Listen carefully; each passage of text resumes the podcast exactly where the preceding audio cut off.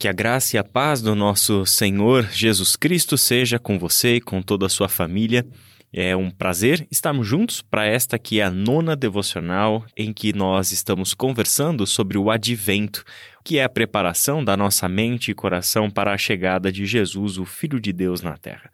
Temos conversado nesta semana sobre a temática da paz, principalmente a partir de textos de Isaías que apontam para Jesus como profecias messiânicas e hoje nós vamos ler Isaías 40, de 1 a 4, Isaías 53, 4, 5 e 11 e também Romanos 5, 1 e 2. Vamos então à leitura do primeiro texto. Consolem, consolem o meu povo, diz o Deus de vocês. Encorajem a Jerusalém e anunciem que ela já cumpriu o trabalho que lhe foi imposto, pagou por sua iniquidade e recebeu da mão do Senhor em dobro por todos os seus pecados.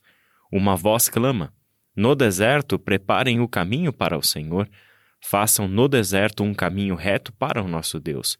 Todos os vales serão levantados, todos os montes e colinas serão aplanados. Os terrenos acidentados se tornarão planos, as escarpas serão niveladas. Esta passagem é bastante famosa dentro do livro de Isaías, mas também dentro do Novo Testamento, porque foi com estas palavras do profeta Isaías que João Batista definiu seu ministério. Ele é este enviado do Senhor à frente do seu mensageiro, a voz do que clama no deserto, e que faz esse serviço de preparação do caminho para a vinda do Senhor. O capítulo 40 de Isaías traz essa palavra de consolo, traz essa palavra de cura para um coração ferido, para uma alma machucada, para uma memória desgastada com anos de sofrimento, longe da sua terra, longe da, de Jerusalém, longe de Judá, longe de toda a realidade em que era um povo escolhido de Deus para ser um reino de sacerdotes entre as nações. O povo que vivia no exílio aguardava com muita esperança o dia do seu retorno, porque esta esperança dizia respeito à intervenção do Senhor, o dia que Deus agiria para trazer a cura para o seu povo, trazendo-os de volta e restabelecendo este povo como seu povo, povo por meio do qual ele continuaria a trabalhar na terra. Por isso, eu gostaria de destacar duas palavras que saltam aos nossos olhos como temáticas dentro deste capítulo, no seu contexto de Deus anunciar a paz retornando para o coração do seu povo. A primeira palavra é a palavra consolo. O Senhor é Deus consolador. O consolo tem justamente a ver com Deus agindo para trazer cura, para trazer terapia, para trazer o descanso para uma alma inquieta, para alguém que se vê perturbado, cansado, alguém que sabe que perdeu, sabe que experimentou a morte, experimentou a destruição da sua própria terra, das suas próprias memórias, e este povo precisa do consolo do Senhor. Esse povo precisa que o Senhor atue para trazer sobre eles a paz que somente Ele pode conceder. Deus se manifesta como o consolador do seu povo. Por isso a palavra consolem, consolem o meu povo. Sua palavra de intervenção é uma palavra de consolo. Mas também no verso 2 temos uma outra palavra de destaque, que é o encorajem a Jerusalém. Encorajar a cidade que havia sido destruída, e destruída, como a gente vai ler no próprio versículo 2, como juízo de Deus. A destruição de Jerusalém tem a ver com Jerusalém pagando os preços dos seus pecados, sendo disciplinada severamente pelo Senhor que é justo por causa das suas iniquidades. Havendo o tempo encerrado do pagamento dos seus pecados, Jerusalém agora era consolada, mas também encorajada. Eram dias de recomeço em que o Senhor traria a novidade para o seu povo. E aí todo este contexto dos versículos 13 e 4 que trazem para uh, tanto o povo de Israel no Antigo Testamento, quanto para o povo de Deus que viu a chegada do Messias no Novo Testamento, palavras da chegada do Senhor. O Senhor está chegando, por isso preparem o caminho, façam as veredas retas para ele. Os vales serão levantados, os terrenos acidentados se tornarão planos, as escarpas serão niveladas, o caminho será desimpedido para o Senhor, porque ele marchará com o seu povo. Isaías capítulo 53 também nos traz uma bela imagem da paz do Senhor como uma paz terapêutica, uma paz curadora. Olha só o que diz o versículo 4. Certamente ele tomou sobre si as nossas enfermidades e sobre si levou as nossas doenças. Contudo, nós o consideramos castigado por Deus, por Deus atingido e afligido. Mas ele foi transpassado por causa das nossas transgressões, foi esmagado por causa de nossas iniquidades. O castigo que nos trouxe paz estava sobre ele, e pelas suas feridas fomos curados. É importante olhar para este texto também messiânico de Isaías, que claramente aponta para Jesus, e em algumas ocasiões os autores do Novo Testamento trazem de volta esse texto para falar sobre Jesus. Ele está mostrando que todas as nossas enfermidades, todas as nossas doenças, tudo aquilo que perturba a nossa paz.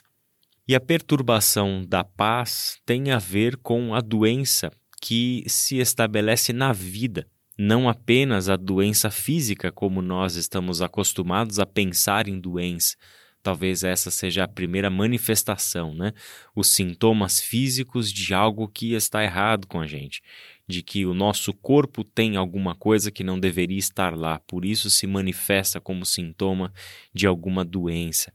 Mas aqui nós estamos falando da vida humana no sentido mais abrangente possível doenças espirituais, doenças emocionais, doenças físicas também, doenças relacionais, sociais, doenças ambientais, quer dizer, toda a criação de Deus foi submetida a uma doença de morte por causa do pecado.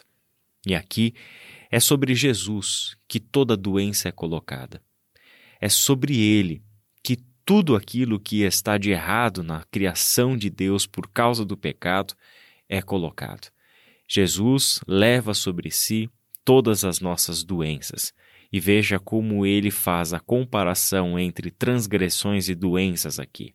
As nossas transgressões, as nossas iniquidades são a fonte da nossa doença de morte, que Jesus leva sobre ele, morre a nossa morte, para que dessa forma nós fôssemos curados.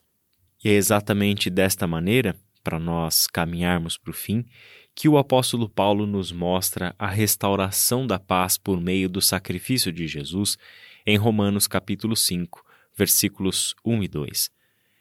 Tendo sido, pois, justificados pela fé, temos paz com Deus por nosso Senhor Jesus Cristo, por meio de quem obtivemos acesso pela fé a esta graça na qual agora estamos firmes e nos gloriamos na esperança da glória de Deus. O apóstolo Paulo mostra que a paz que agora nós podemos desfrutar com Deus e deste relacionamento de paz é que nós podemos experimentar paz em todas as outras dimensões da vida e em todas as outras relações.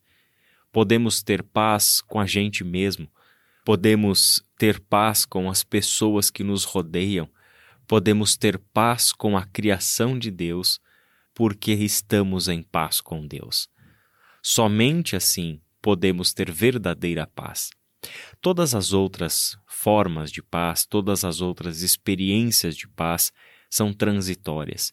Elas estão sempre no fio da navalha. Qualquer coisa pode desestabilizar esta relação e aí a paz se transforma em conflito. A paz é vista como suspeita. É algo que pode estar hoje aqui, mas amanhã talvez não. Depende das circunstâncias, depende do que pode mudar, depende das decisões que tomamos ou das decisões que as pessoas tomam em relação a nós. A paz de Deus é algo que ninguém pode tirar de nós. Esta é a paz fundamental a relação de paz da qual dependem todas as outras relações. Deus, em Cristo Jesus, nos concedia esta paz fundamental, e ela foi dada para nós como dádiva, por graça, e a recebemos por fé, por meio do sacrifício de Jesus Cristo. porque fomos justificados pela fé por meio do sacrifício de Jesus, aquele que levou sobre si as nossas enfermidades, as nossas iniquidades e transgressões, é que nós temos paz com Deus. Meu irmão e minha irmã, a minha oração é que a tua vida seja uma vida de paz, baseada na paz que você tem com Deus. Que isto seja algo sobre o qual você reflita, mas também que seja algo que você viva, que esta paz seja experimentada a partir de você, com decisões de paz, com palavras de paz, com palavras de perdão para a restauração da relação em paz. Que todas essas coisas possam estar ativas na sua vida, nas suas decisões e nas suas relações, porque você traz à sua memória que por meio de Jesus Cristo a paz fundamental te foi concedida, te foi dada como um presente, e ele está lá para ser usado. Presente este que deve basear toda a nossa vida. Que Deus abençoe você e até amanhã.